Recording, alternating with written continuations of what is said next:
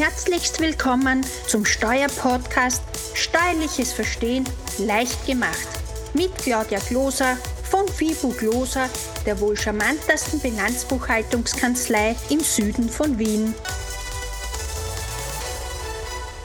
Herzlich willkommen zum Steuerpodcast Steuerliches Verstehen leicht gemacht.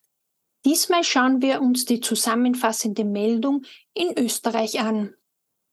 Für welche Umsätze muss eine zusammenfassende Meldung, kurz ZM genannt, erstellt werden? Für innergemeinschaftliche gewerbliche Lieferungen zwischen den EU-Mitgliedstaaten, das heißt von einem EU-Unternehmer an einen anderen EU-Unternehmer, wo beide eine UID-Nummer haben. Selbiges gilt auch für innergemeinschaftliche Dreiecksgeschäfte und für nicht steuerbare innergemeinschaftliche sonstige Leistungen. Das ist in der Regel alles, was keine Lieferung ist.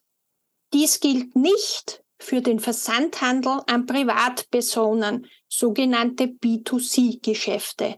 Warum muss dies übers Finanz-Online-Portal eingemeldet werden? Somit wird sichergestellt, dass die Umsatzsteuer zwischen den EU-Ländern auch verrechnet wird, mittels einem IGE-Vorsteuerverfahren oder Reverse-Charge-Verfahren. Ihr steuerlicher Vertreter des Vertrauens kennt sich damit gut aus. Wer muss somit eine ZM zusammenfassende Meldung erstellen? Jeder, der in Österreich umsatzsteuerpflichtig ist und Produkte oder Dienstleistungen als EU-Unternehmer an einen anderen EU-Unternehmer verkauft. Dies beinhaltet auch Freiberufler, Forst- und Landwirte als auch Gewerbetreibende. Was gehört in so eine zusammenfassende Meldung? Die UID-Nummer, Umsatzsteuernummer. Die Italiener haben draufstehen Partita IVA. Das ist auch eine UID-Nummer. Die Namen der Anschrift. Die UID-Nummer des Kunden.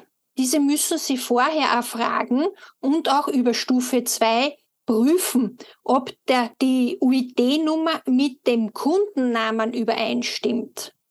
Für jeden Leistungsempfänger des Rechnungsbetrages wird die Summe der Bemessungsgrundlage eingetragen und die Art des Umsatzes, ob es sich zum Beispiel um ein Dreiecksgeschäft oder eine Dienstleistung gehandelt hat. Was, wenn ich später draufkommen, dass die eingetragene UID-Nummer falsch war? dann besteht von Ihnen eine Berichtigungspflicht.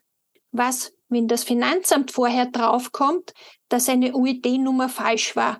Dann erhalten Sie vom Finanzamt eine Aufforderung, die richtige UID-Nummer ins Finanz-Online-Portal einzutragen, sprich sozusagen innerhalb eines Monats zu berichtigen.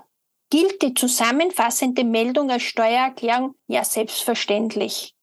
Muss man eine ZM übermitteln, wenn man keine IG-Lieferungen, kein Verbringen bzw. keine grenzüberschreitende Dienstleistung an ein anderes EU-Mitgliedsland ausgeführt hat? Nein. Welche Fristen gibt es für die Einbringung einer ZM?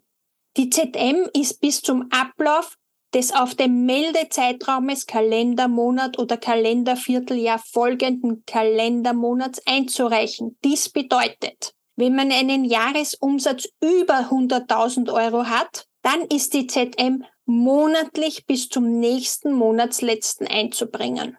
Hat man einen Jahresumsatz zwischen 35.000 und 100.000 Euro im Jahr, ist die ZM quartalsweise bis zum nächsten Monatsletzten einzubringen.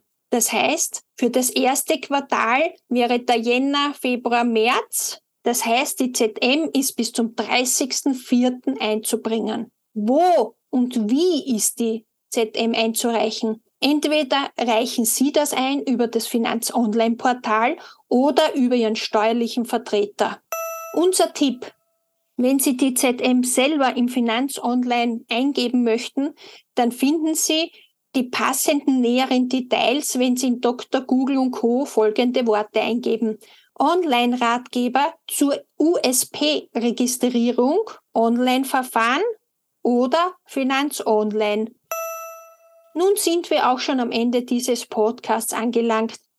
Ich hoffe, der Podcast war für Sie wieder sehr informativ. Wenn er Ihnen gefallen hat, lassen Sie uns doch ein Like hier. Bitte beachten Sie, sollten Sie zu einem späteren Zeitpunkt diesen Podcast hören, kann sich unter Umständen die gesetzliche Vorgabe bereits geändert haben. Herzlichst Ihre Claudia Kloser von FIBU Kloser, der wohl charmantesten Bilanzbuchhaltungskanzlei im Süden von Wien.